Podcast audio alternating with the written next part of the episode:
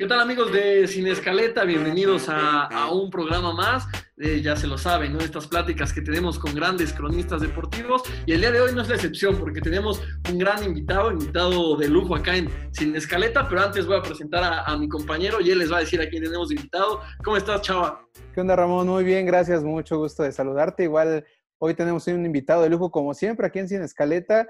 Eh, narrador, presentador, reportero y que muchas personas ya reconocen en todo el país, por supuesto. Hoy tenemos al Warrior Carlos Guerrero. Warrior, ¿cómo estás? Qué gusto saludarte. Hola Chava, Ramón, abrazo enorme a los dos, saludos. ¿Qué tal, Warrior? Pues bueno, le, le damos ya con, con, esta pequeña entrevista. Y bueno, acá en Sin Escaleta nos gusta siempre empezar eh, rompiendo el hielo, ¿no? Liberando un poco la tensión. Y, y para eso, la, la primera pregunta es para eso, ¿no? Eh, nos gustaría, Warrior, que, que, nos platiques ¿Cuáles son las mejores fresas eh, en Irapuato? Si yo voy a Irapuato, eh, ¿a dónde debo ir a comprar fresas?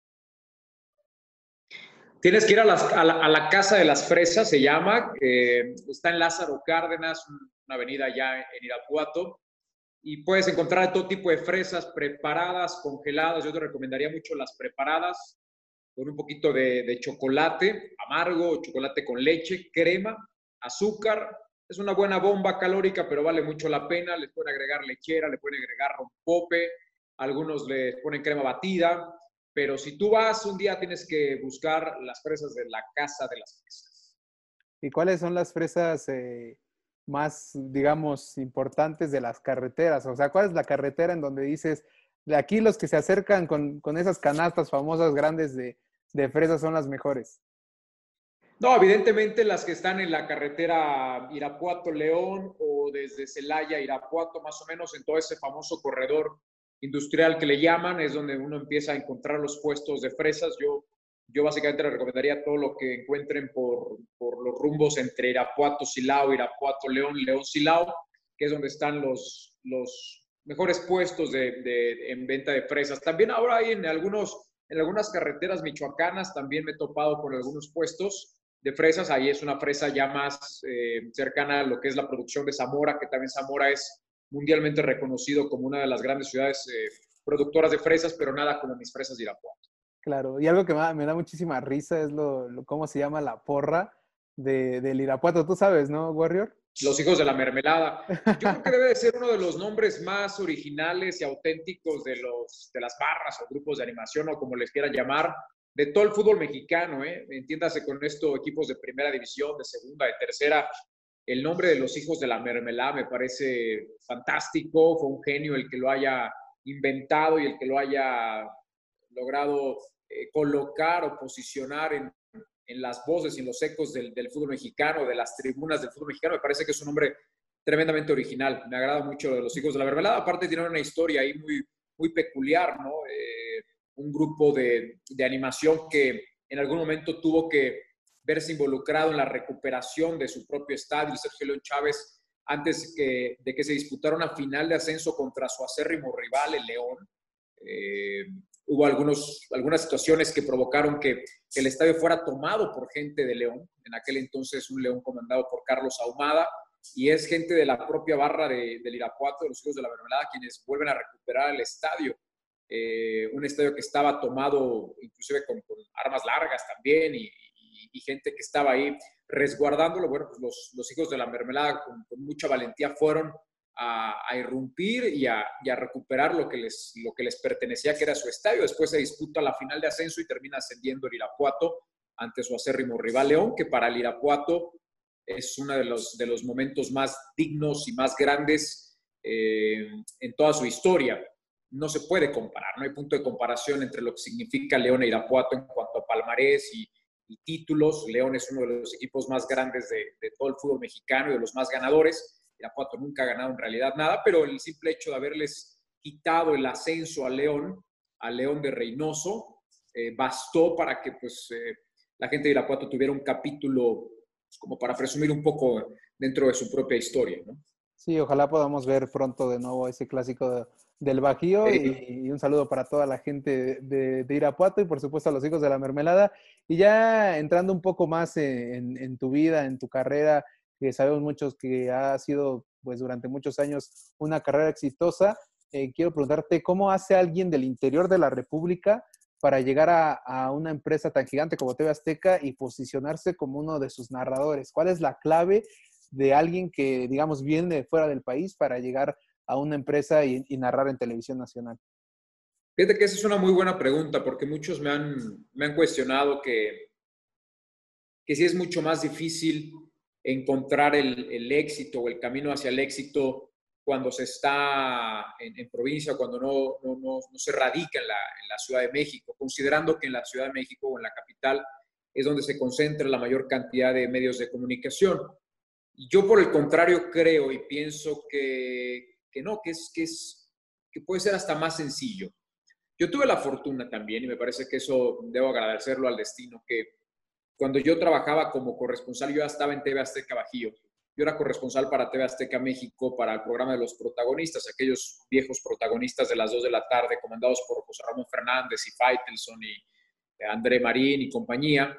Yo prácticamente todos los días me enlazaba porque si no había información de León, había información de Irapuato o del Celaya o de La Piedad, inclusive hasta del Querétaro. Entonces siempre tenía yo algo que, que aportar en cuanto a información en una labor de corresponsal y eso me ayudó mucho para irme conectando con la gente de, TV Azteca México y a su vez esos, esos conectes o esas constantes llamadas eh, provocaron que cuando yo pidiera la oportunidad de hacer algo más que una simple labor de corresponsal, pues ya, ya fuera mucho más sencillo, más, mucho más simple porque la gente de, de México ya me conocía o conocía mi forma de trabajar. Entonces, yo no lo veo como una desventaja el hecho de vivir fuera de la Ciudad de México, ahora vivo en México, pero durante muchos años yo, yo viví en, en, León y, y, nunca fue para mí un impedimento. Yo iba y venía. A mí afortunadamente la empresa me respetó mucho esa parte de que yo no quería vivir en la Ciudad de México y aún así me lo respetaron durante 15 años o quizá poquito más y entendían que, que yo quería estar en, en, León, así como tenemos compañeros que viven en Guadalajara, en su momento algunos vivían en Monterrey y nos movían, pues así pasaba también conmigo. Entonces, pues, afortunadamente me, apoyaban con el avión, los aviones, el hotel, el hospedaje, los viáticos, y así es como pudimos trabajar este, bastante tiempo, pero no, yo nunca lo vi como un impedimento el hecho de vivir fuera de la, de la Ciudad de México. En ese sentido, Carlos, eh, ¿en qué momento decidiste ya venir ¿no? a la Ciudad de México? Tiene poco, realmente. Eso fue hace tres años, poquito menos de tres años. Llegó un momento en el que me cansé mucho de, vivir en hotel, de vivir en una habitación de 4x4, de estar hospedándome cada vez que venía a la Ciudad de México. En un principio era así porque yo venía los fines de semana, que era cuando había partidos de fútbol o programas, y durante toda la semana, de lunes a viernes, yo estaba en, en León, entonces yo estaba muy a gusto y en León trabajaba para Azteca Bajío y seguía con la labor de corresponsal, etcétera. Pero llegó un momento en que de pronto empezaron a aparecer los viernes también para el fútbol, eh, ya no tenía yo tantos equipos en mi cobertura o en mi zona en donde vivía, eh, equipos que cubrir o que transmitir. Querétaro por momentos descendía, desapareció La Piedad, desapareció Irapuato, desapareció Celaya, León ya lo transmite otra empresa, entonces como que eso, eso complica un poco y el hecho de que cada vez yo tenía más trabajo en México, programas ya no solamente para los fines de semana, sino también entre semana, y de pronto me di cuenta que me la pasaba cuatro días de la semana en la Ciudad de México y tres en León y no tiene ningún sentido estar así me cansé de tantos aeropuertos, horas aeropuerto, vuelos perdidos, vuelos cancelados, vuelos con demoras, hoteles, hasta que dije ya. Y la última vez que regresé a la ciudad de León, este, mi casa estaba vacía, o sea, situaciones que me orillaron a, tomar una decisión y, y, la decisión fue venir a la Ciudad de México y creo que debía haberlo hecho desde antes, creo que me tardé un poquito. Y, entrando un poco eh, en materia, ¿no? En lo que es tu trabajo, en las coberturas, hablas de esto de viajes, de hoteles y demás, pues bueno, es algo, me imagino yo, similar, ¿no? A lo que vives con selección mexicana, el estar siguiéndoles la pista y demás. Eh, ¿cómo, ¿Cómo llegas, ¿no? A cubrir selección. No sé si te acuerdes cuál habrá sido tu primer cobertura con la selección o alguna anécdota, ¿no? Que nos quieras platicar del tri.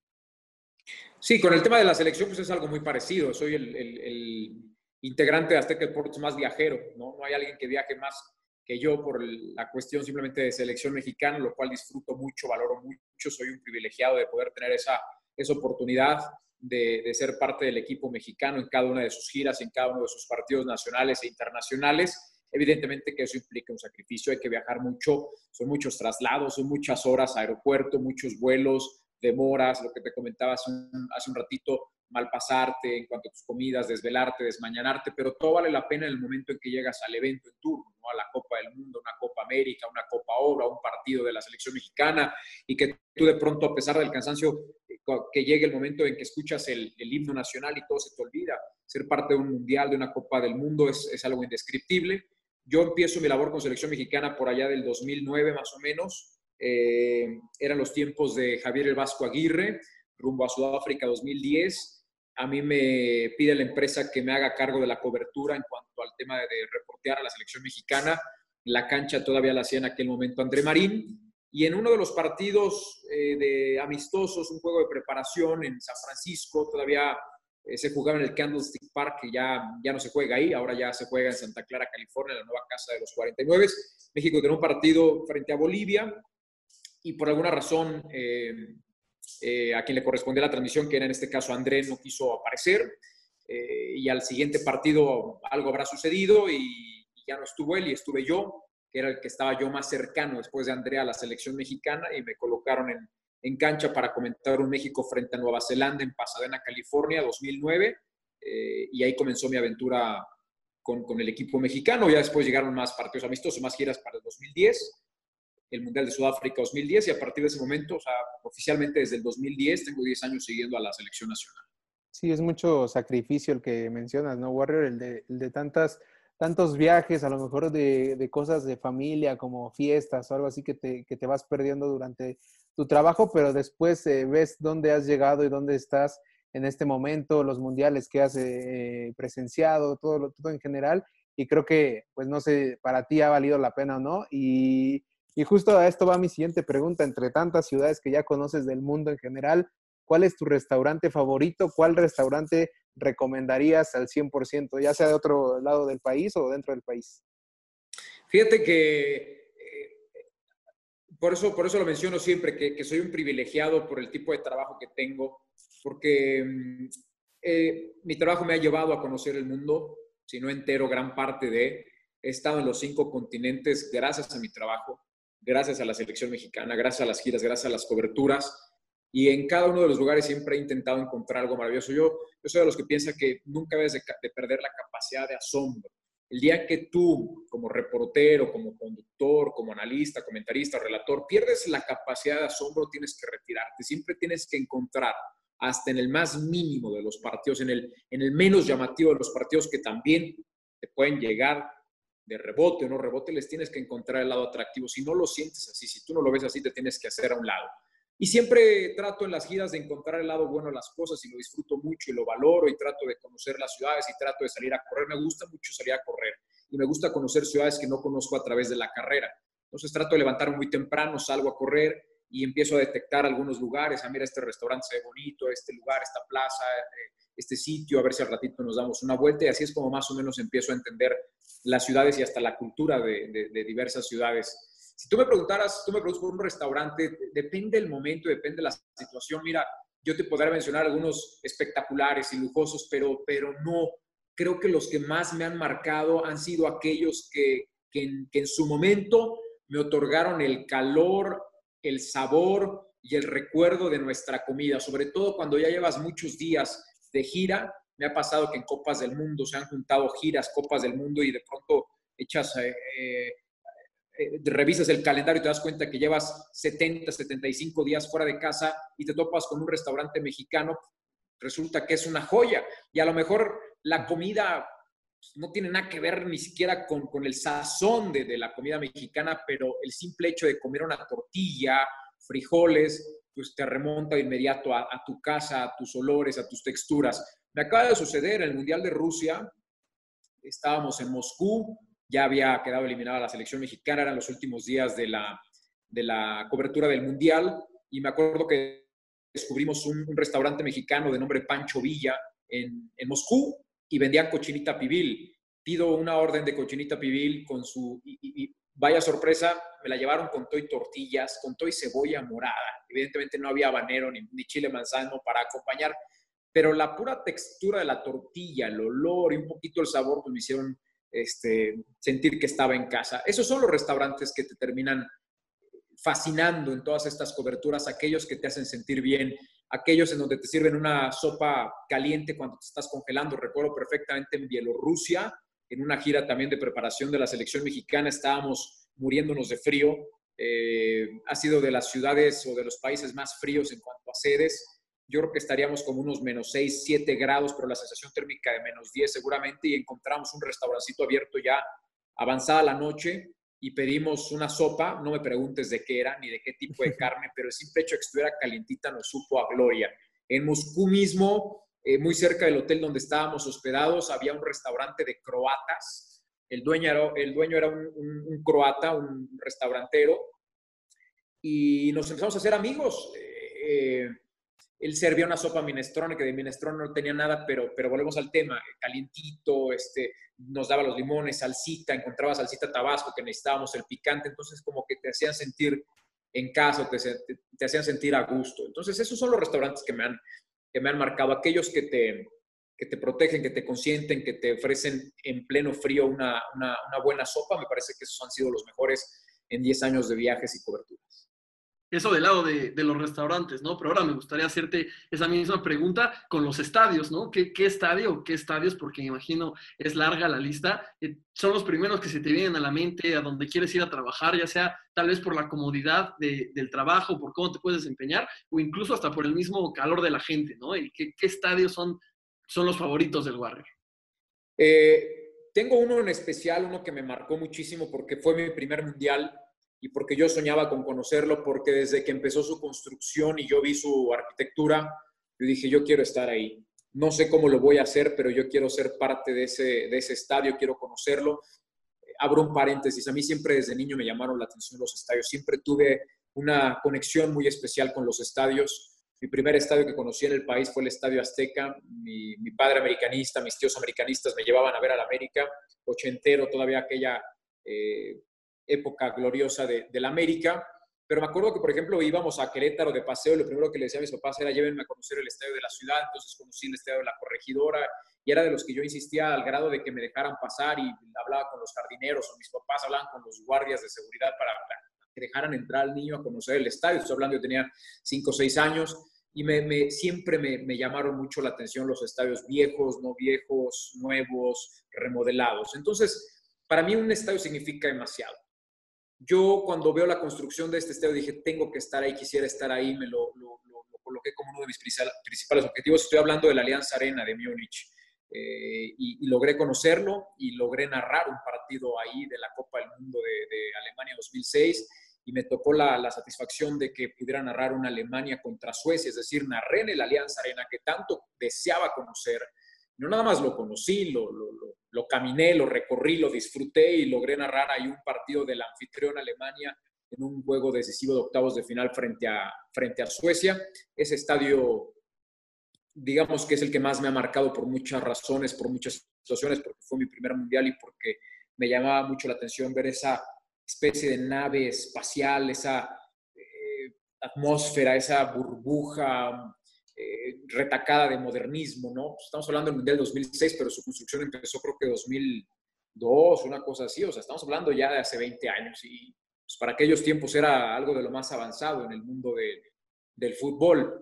Estadios que me han llamado poderosamente la atención, el de los Vaqueros de Dallas, casi todos los de la Unión Americana tienen un sabor muy especial, el nuevo de Atlanta, donde juegan los Falcons, es impresionante, estamos por conocer el de Las Vegas, donde van a jugar los Raiders, pero el de Alianza Arena, el Maracaná de Brasil, el estadio de Wembley en Londres, el Olímpico de Roma, el Santiago Bernabéu, el mismo Camp Nou. Eh, podría mencionarte 10, 15 estadios que, para mí han sido fantásticos, pero nada lo que me ha provocado la Alianza Arena de Múnich. Y, en ese sentido, eh, también relacionado un poco con, con, la pregunta que nos decías con, con anterioridad, ¿no? Eh, el hecho de nunca perder esta capacidad de, de asombro, ¿en qué momento, eh, valga la expresión, en qué momento te cae el 20? ¿no? A lo mejor en este caso de, entrar al Allianz Arena y decir que tú lo visualizaste, tú lo soñaste, ¿en qué momento decir como estoy en una Copa del Mundo, voy a narrar una Copa del Mundo? ¿Cómo, cómo es ese sentimiento, ¿no? De darte cuenta que tal vez lo que siempre habías querido se está, se está haciendo realidad, ¿no? ¿En qué momento, repito, eh, eh, valga la expresión, ¿en qué momento te cae el 20 de que, de que lo estás logrando, ¿no? De que estás viviendo el sueño de varios incluso. Yo creo que el 20 me cayó cuando, cuando se da la noticia de que iba a Alemania 2006, cuando me notifican que voy a ser parte de los comentaristas que van al Mundial. A ver, eh, yo, yo siempre soñaba, o de niño y de joven, y cuando estudiaba la carrera y cuando empecé esta profesión, siempre soñaba con, con viajar, o sea, siempre fue mi sueño y, y el destino me, me regaló viajes constantes y como digo, ah, ¿quieres viajar? Pues ahí te va, ¿no? vas a viajar hasta de más y vas a de pronto a estar cansado de las maletas y de los aviones.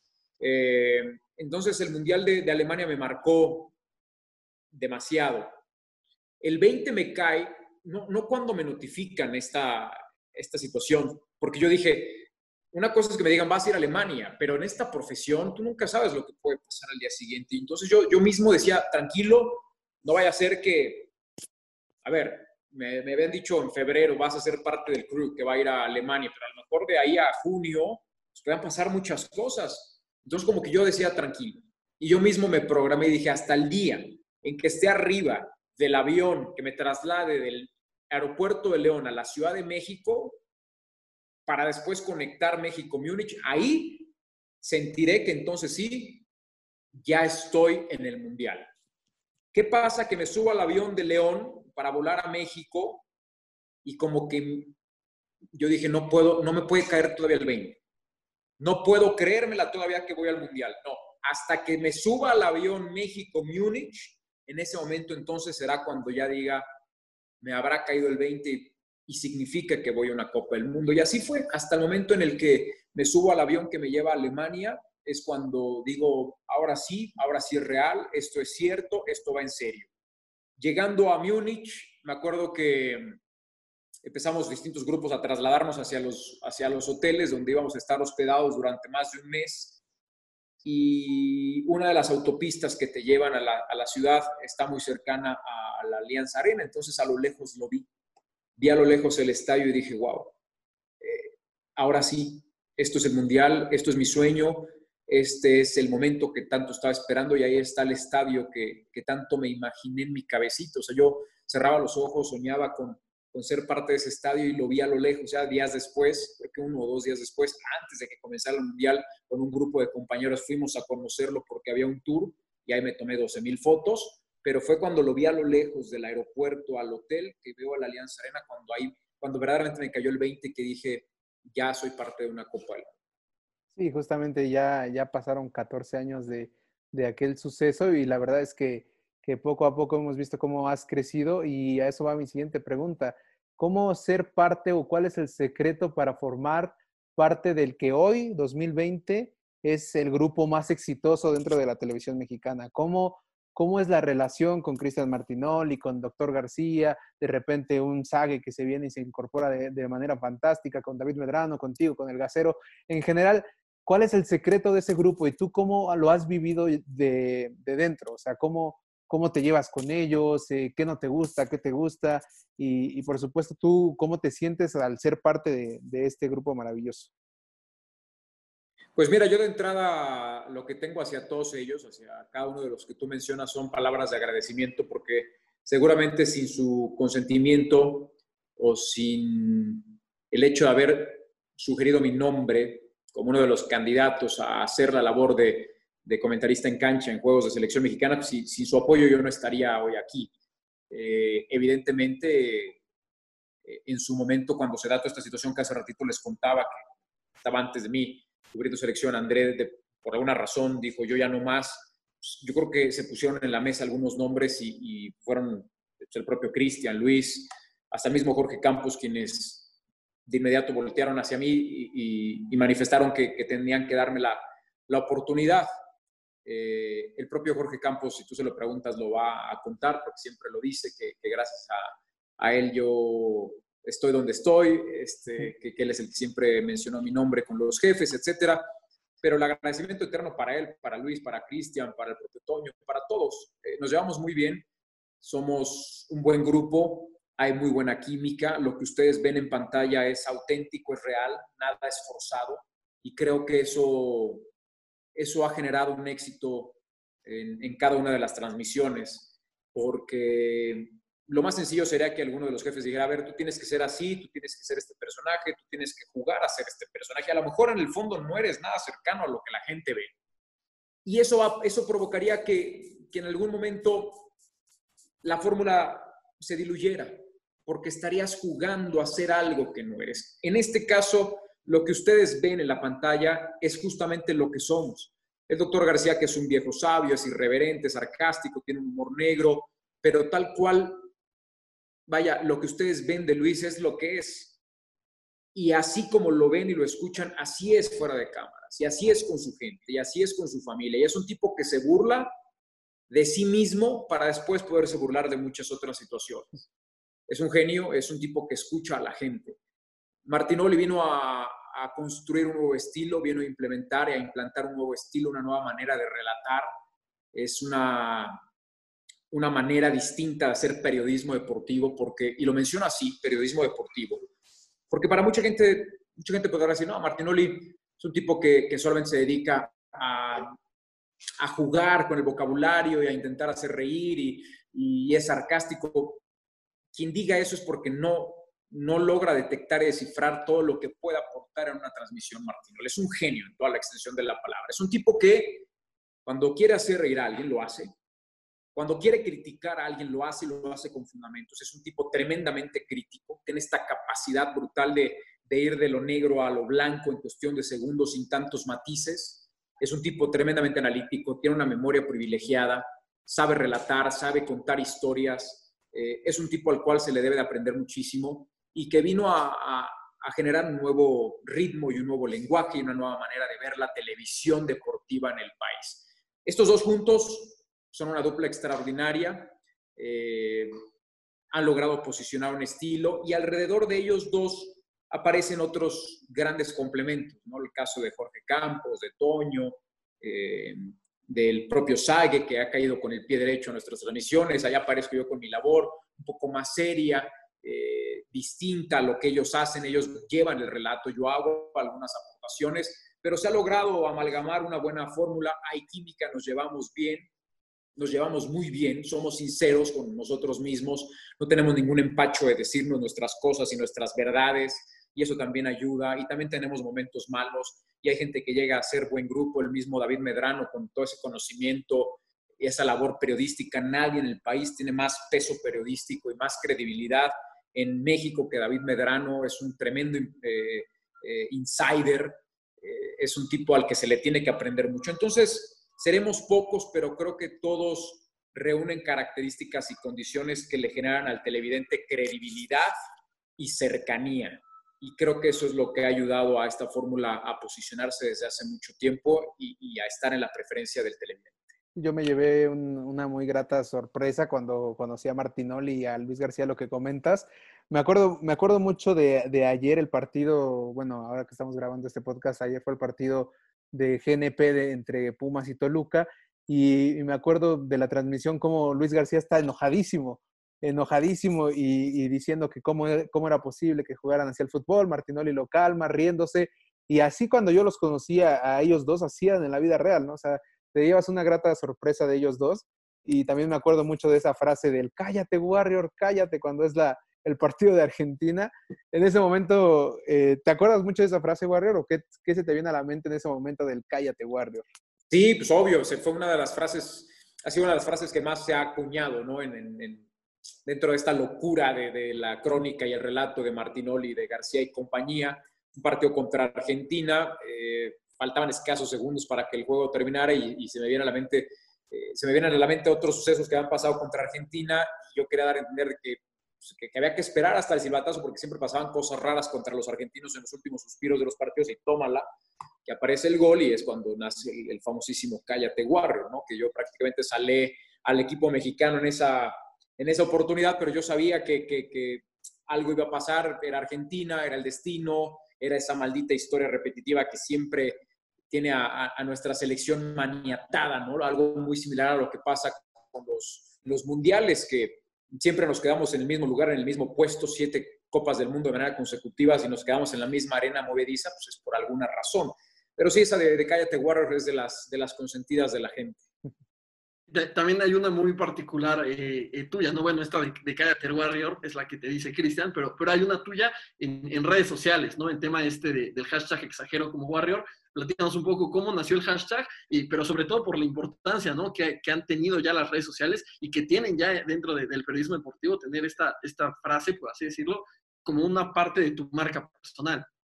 Sí, eh, se han, estos tiempos nos han orillado voluntaria o involuntariamente a generar nuevos lenguajes. Y el lenguaje de las redes sociales es uno de los tantos que se han tenido que implementar en la actualidad.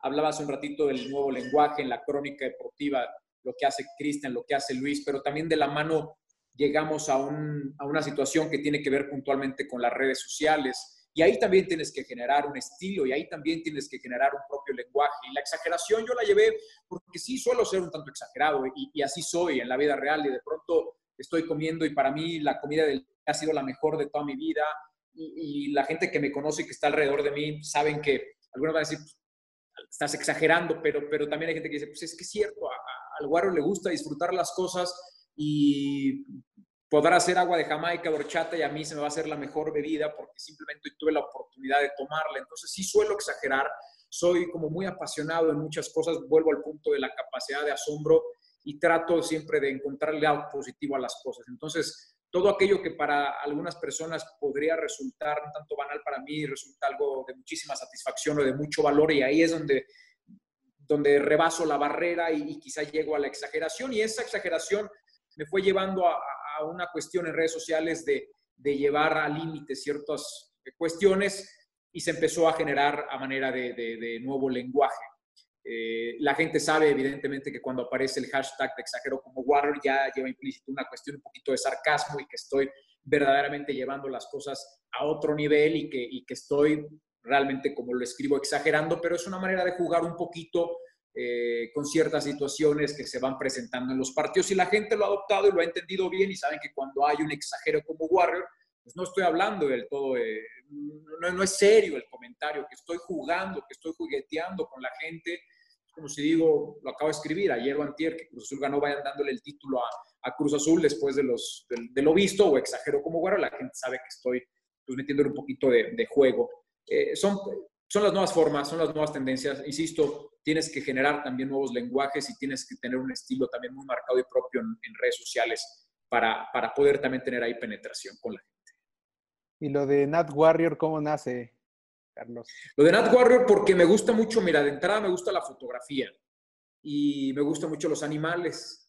Entonces, yo creo que sin darme cuenta, todo esto ha sido muy auténtico y, y nada ha sido ni forzado ni estudiado. O sea, yo no sé, a ver, voy a ver si esto me lleva a esto. Para, o sea, el exagero como Warrior, eh, lo que ven también en mis redes sociales ha sido muy auténtico. Pasó lo mismo con el Nat Warrior, de tanto fotografiar o grabar videos a perros, animales, gatos, después pasé a los insectos, a los bichos, víboras y demás, hasta que pues dije, pues vamos a ponerle ahí un sello que sea el, Nat Warrior, el, el, recuadrito, un color amarillo. Y, y, y, lo más padre de todo esto es que la gente te hace segunda. Tú te das uno mismo se va dando cuenta que sí, que no, hay cosas que sí han funcionado y otras que no, pues hay como que las, las que no las vas dejando, pero hay otras que la misma gente te va impulsando a que los, a, que los sigas haciendo. El Nat Warrior, la gente todos los días me, van, me manda también bichos, animales, víboras, alacranes, tarántulas. Eh, cuando ando de viaje, la, la Warrior Travel App, que es la maletita que se van dando solas. Son meras tonterías, pero genera cercanía. Es una manera en que el público o mi público y no quiero que esto se escuche sangrón ni mucho menos, pero la gente que me sigue, que sea una manera como de, que yo pueda jugar con ellos y ellos jugar conmigo y él no los veo dándole, que es para intentar que la gente se ponga los tenis y que se ponga a hacer ejercicio. Yo no pretendo ser de estos influencers que, que quieren mostrar los cuadritos porque en primera ni los tengo, ni quiero reflejar algo que no soy, porque yo no soy ni un modelo, ni soy un tipo fit, ni soy el tipo más cuidado en, en cuestiones de físico, pero sí quiero que a través de esa penetración que pueda tener a través de las redes, convencer a la gente de que es importante que en el día hagan un poco de activación física porque van a sentirse mucho mejor en el día. Y entonces es lo que hago a través del no los veo dándole. Y, también ha funcionado y la gente se motiva y también me mandan sus videos. Y así es como van haciendo cada una de estas, podríamos decirles, esto fuera un programa pues, de, las, de las secciones de vida que, que el Warrior tiene para, para ofrecerle a toda la gente. Perfecto, Warrior, pues ya estamos eh, acercándonos al final. Ya nada más eh, vamos a sacar una pequeña dinámica, son, son tres preguntas. Te vamos a dar opciones y tú nos vas a decir qué prefieres, ¿no? Con cuál de estas opciones te quedan, eh, te quedas, perdón. Voy con la primera de ellas. Narrar, como, lo haces en Azteca, ser reportero de cancha o, conducir un programa como el que tienes ahora en marcaje personal. ¿Cuál de esas tres disfrutas más? Y si te, te escoger, ¿cuál harías toda tu vida dejando de lado las otras dos, ¿no? En un caso hipotético. Está bien complicado esa, muy complicada esa, pregunta porque las tres las disfruto muchísimo. Eh, aparte son cosas completamente distintas. Va mucho más de la mano y va más ligado el tema de cancha con la narración, porque al final de estás en una transmisión y estás en un evento deportivo. Eh, y el programa puede ser de lo que sea y, puede ser que no tenga nada que ver con una transmisión. Las tres me gustan, las tres me apasionan, pero si tuviera que elegir y no habría de otra, eh, yo creo que me quedaría eh, comentando cancha con selección mexicana.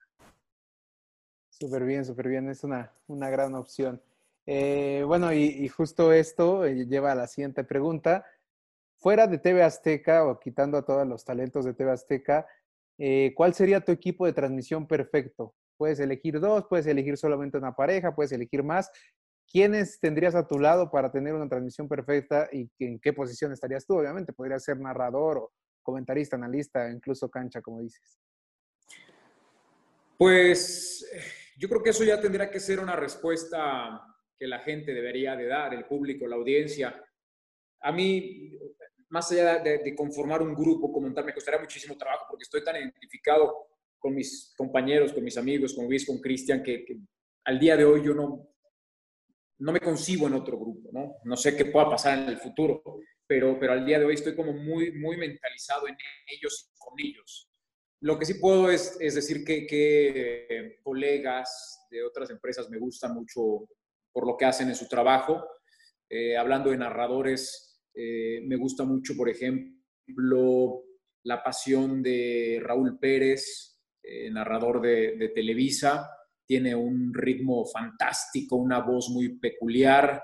Me gusta eh, el trabajo de Paco Villa, que, de alguna manera se hace notar por un, tema más allá de su narración, eh, la crítica que a veces, eh, la crítica que establece, sobre todo en sus redes sociales. Me gusta mucho, evidentemente, y para mí son dos grandes maestros lo que sigue haciendo hasta la fecha, un tipo como Ramón Fernández y el propio David Feitelson, que sin ellos dos yo no sería ni una décima parte de lo que hoy, hoy soy, sea mucho, sea poco, pero ellos me abrieron la puerta de este fantástico mundo. Eh, ¿Quién más? Me gusta mucho el análisis de, Roberto Gómez Junco, de, de Rafael Puente, eh, y hay gente muy valiosa en todos los, en todos los medios, en labor de, cancha, que es con quienes más convivo Mauricio May siempre me ha parecido un tipo tremendamente decente y, preparado, el mismo Rodolfo Landeros también, con quienes muchas veces comparto viajes y giras. Eh, pues básicamente podrían ser quizá algunos de los eh, de ellos a los que más o con los que más me gustaría de alguna manera trabajar. A lo mejor en algún momento alguien se le ocurra hacer algo este, a la par con otros medios y en beneficio de algo, no sé, no, descartaría que, pudiera darse. En algún momento ya hicimos algo en Univision en Estados Unidos eh, que tenía que ver con el tema del, sismo que, que, sacudió a nuestro país en el 2017 y recuerdo perfectamente cómo se unieron varias televisoras, era Univision, era Televisa, era TV Azteca, era Telemundo, si no me equivoco, y ahí estuvimos compartiendo micrófonos eh, colegas de todos los medios y fue algo verdaderamente interesante. Pero, pero en México creo que tenemos a, a grandes periodistas, a muy buenos narradores, a buenos reporteros, a, grandes relatores, pero me quedo con los que estoy infinitamente. Perfecto, Warrior, ya, ya para terminar, abrimos con una de estas preguntas tal vez un poco atípicas y no, no relacionadas tanto al medio deportivo. Y bueno, vamos a cerrar con, con, una de ellas. Tiene que ver con TV Azteca, pero no tanto con, con los deportes, ¿no? Eh, ¿qué, ¿qué, programa de TV Azteca a lo mejor disfrutas más? Porque luego veo que, que también en Instagram, incluso en las transmisiones, hablan sobre ellos. Llámese La Voz México, Masterchef. Eh, ¿qué, ¿qué, programa de esos eh, disfruta más Carlos Guerrero, ¿no? Que, se pone a ver en un domingo de, ocio, por así llamarlo.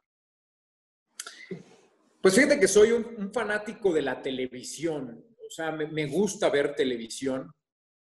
A diferencia de muchos jóvenes y a veces no tan jóvenes que hoy en día es muy fácil escuchar, no, yo ya no veo televisión. A mí no me interesa la televisión y yo soy de los que veo series y yo, está bien, muy válido. Pero a mí me gusta la televisión. Eh, me gusta lo que produce la televisión, entiendo a la televisión, entiendo hacia dónde va la televisión abierta, entiendo las cuestiones de la televisión de paga, pero sí soy un fanático y me gusta ver prácticamente toda la programación, disfruto mucho ver noticieros.